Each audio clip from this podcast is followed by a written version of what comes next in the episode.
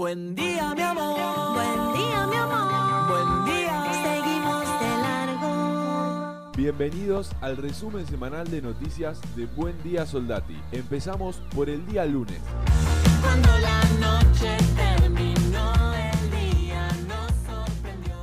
Vamos a, la entrevista con Andrés Felipe Barco, que es un instructor de la Escuela Sindical María Cano desde Colombia, que nos va a estar contando eh, de la situación de trabajadores y también sobre la seguridad social que está pasando en este momento en Colombia. Mi nombre Andrés, soy instructor de la Escuela Sindical Mariacano en Colombia. Somos una institución, una organización eh, que quiere hacer una reestructuración del movimiento sindical en Colombia. Una reestructuración porque los dirigentes sindicales de Colombia están desde hace rato arrodillados, eh, no hacen sino pactar con los dominantes, las clases dominantes, con eh, los que nos están matando en este momento y creemos que hay que cambiar eso de, de base. ¿Qué está pasando? Todo comenzó el 28 de abril por unas eh, protestas, un paro en específico, es decir, bloqueo en las vías de las ciudades de Cali, bloqueo dentro de las ciudades, bloqueo en la- para las afueras. Es un paro realmente y se planteó como un paro indefinido.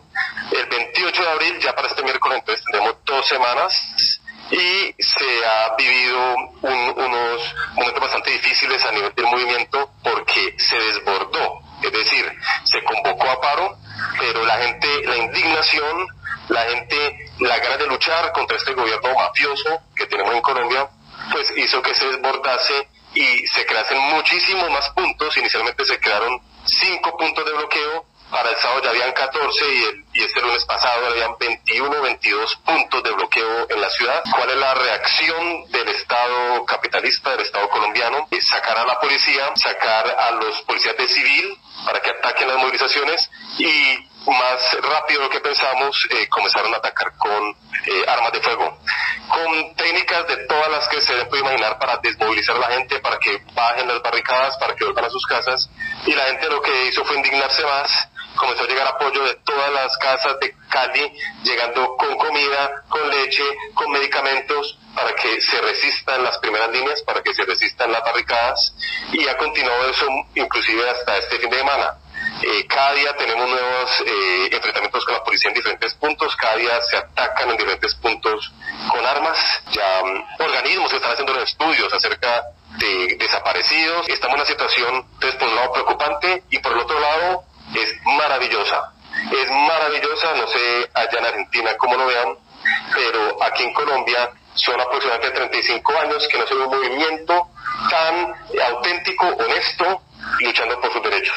Entonces ha sido grave porque han matado, están habiendo desaparecimientos, son como 500 ya desaparecidos, pero en muchos sentidos pensamos que es maravilloso porque la gente ha tomado el, el poder en su mano, ha dicho vamos a salir a, a- a acabar con este gobierno mafioso, narcotraficante y paramilitar, porque eso es una particularidad de nuestro gobierno colombiano, y al hacer eso se ha comenzado a unir. Arrancamos el programa número 37 de la cuarta temporada, hoy 11 de mayo de 2021.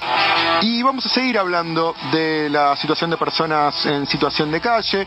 Eh, recién recordábamos el fallecimiento de Hugo Ibarra este sábado y estamos en comunicación telefónica con Mariel Reco, que es titular de de la asociación Ni una persona más en la calle. Hugo estaba actualmente ubicado en, sobre todo en las noches en el sector del Metrobús, en la intersección con la calle Chile. Y bueno, eh, lamentablemente hacía unos días eh, había solicitado ser trasladado a un parador y se sentía mal, eh, venía sintiéndose mal. Esa noche anterior el compañero lo observó que estaba con ciertos problemitas eh, tipo respiratorios y eh, falleció. A la mañana siguiente falleció. La respuesta desde el VAP con sus móviles fue que no lo podían trasladar, que no había lugar y que tenía que, que esperar, ¿no? Suena este, tristísimo y eh, es la conducta contraria a la que cierta parte de nuestra población eh, cree saber sobre las personas que viven en situación de calle que te dicen no, no quieren ir a los paradores, no aceptan este eh, digamos, lo que ofrecen desde el, el sector que gobierna, ¿no? que establece las políticas eh, paupérrimas públicas eh, hoy día. Y eh, esto era el, caso contrario, ¿viste? La persona que se estaba sintiendo mal en esta época de pandemia, sobre todo, este, ellos están eh, expuestos a todos los los este eh, problemas que, surgen con respecto a la falta de acceso a la salud pública, eh, ni siquiera a veces se pueden acercar a un CESAC porque tienen problemas de movilidad y fallaron los móviles. Fallaron los móviles y, al- una vida que podría haber sido este, salvada no lo fue. Buen día, Soldati. Hoy 12 de mayo del 2021. Ahora hablar del conflicto que están teniendo los choferes de colectivos y para eso lo tenemos en línea Leandro Soda Fernández, delegado de la línea 119. Ninguno quiere salir a la calle, todos quieren dentro de la paz social llegar a un acuerdo. Eso es lo que, que sería lo más lógico. Pero lamentablemente no es la única actividad o no es el único reclamo que salen a hacerse en la calle como para que sea visible. Que se hacía dentro del marco de la paz social y llegar hasta 14 reuniones, a mí me gustaría que lo- los compañeros de la clase ¿no? entiendan eso también. Con un buen diálogo, sin perjudicar a otro trabajador. Y que tienen 14 reuniones, es medio loco, ¿no? Un sector de, de nuestro sindicato, su actividad, tenían la misma relación de fuerza, creo que darían lo mismo. Estamos de acuerdo con lo que se está reclamando, nos metan dentro del plan vacunacional, bueno, una paritaria digna que todavía no hemos cerrado el año 2020, bueno, es lo que va de este. Ustedes como sabrán, la semana pasada, el día viernes, Alesario pidiendo subsidios, también iban a sacar los servicios nocturnos, tuvieron una audiencia, las cámaras empresarias con el ministerio a definir el tema de los subsidios. Entonces también nos postergaron, nos pasaron a un cuarto intermedio para el día de hoy. A las 13 horas, eh, de acuerdo con los, los empre- las cámaras empresarias, hoy ya ir con algo un poquito más firme y, y poder cerrar nuestra paritaria, ¿no? 10 en punto de la mañana y seguimos acompañándote en este muy buen día acá en Villa Soldati. Estamos en comunicación telefónica con Sergio Manato, que es presidente del Club Varela. Y bueno, el Club Deportivo Varela queda en la calle Corrales, eh, 2672, Corrales y Avenida Varela sobre Corrales. El club tiene más de 60 años, tenemos actividad, bueno, por el tema de, la pandemia nos cortó muchas otras actividades como boxeo, como zumba, como danza árabe, taekwondo. Pudimos hacer un protocolo en el mes de diciembre del año pasado a la Subsecretaría de Deporte, nos habilitaron ese protocolo, pudimos hacer burbuja de, de 10 chicos los que es en el baby fútbol, en el futsal, en el fútbol femenino, estamos eh, peleando una ley que es la ley 6295, fuimos a la legislatura, junto a FODA, que es la federación que nos representa, que es Guido, Guido es el presidente, y defendamos los clubes, estamos pidiendo de que la ley eh, 6295, que es el acceso gratuito al wifi para los clubes, esté vigente, o sea, la ley está, pero no la aplican. Peleamos cosas para que los clubes Buen día a todos, a todas. Estamos en un nuevo programa de Buen Día Soldatillo del 2021 y como todos los viernes hablando un poco de cultura, de música, de arte. Estamos en comunicación con Lonzo. Sé que él es un gran productor musical que hace estos videos de animaciones. La verdad que empezó toda la, lo de la pandemia, a veces no se entendía muy bien qué iba a pasar, cómo era la movida.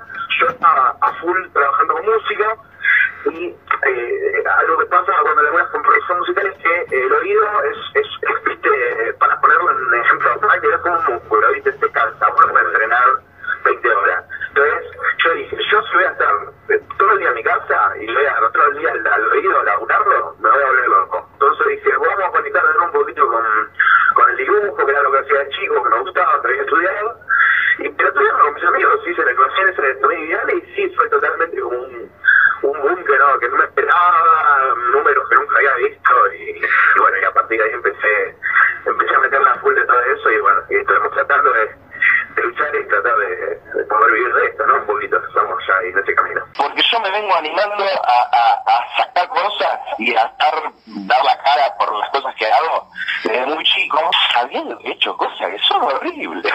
Yo tocaba de chiquito con una banda a los 12 años, teníamos un amigo acá del barrio y, salíamos a tocar en vivo y las canciones eran todas una más malas que la otra. Tengo cosas subidas de, no sé, de 2015, de 2014 que suenan pésimo y las grabé con un micrófono de escala. Siempre pensé que, que equivocarse y hacer las cosas mal son parte del proceso. Como que nunca lo vi como una tragedia, no me frenó eso.